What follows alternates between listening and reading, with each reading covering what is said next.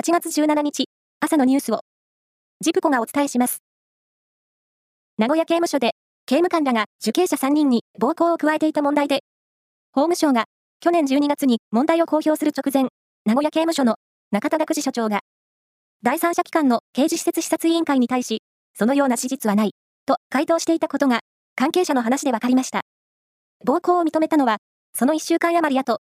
斉藤法務大臣が事案を公表する数時間前だったということです。ドイツ政府は16日、個人が嗜好品として少量の大麻を所持栽培することを認める法案を閣議決定しました。流通を管理することで、質の悪い大麻の闇市場での取引や薬物関連の犯罪を抑止する狙いがありますが、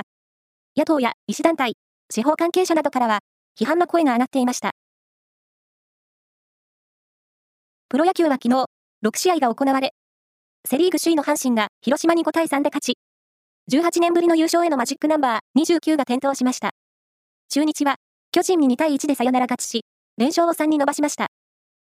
その他の試合は、ヤクルト、ソフトバンク、日本ハム、西武が勝っています。将棋の八大タイトルの一つ、王位戦七番勝負の第4局が佐賀県で行われ、ここまで3連勝で防衛に王手をかけていた藤井聡太七冠が、挑戦者の佐々木大地七段に敗れ、3勝1敗になりました。中学生が、ラジオやテレビの番組制作やアナウンスの技術などを競う、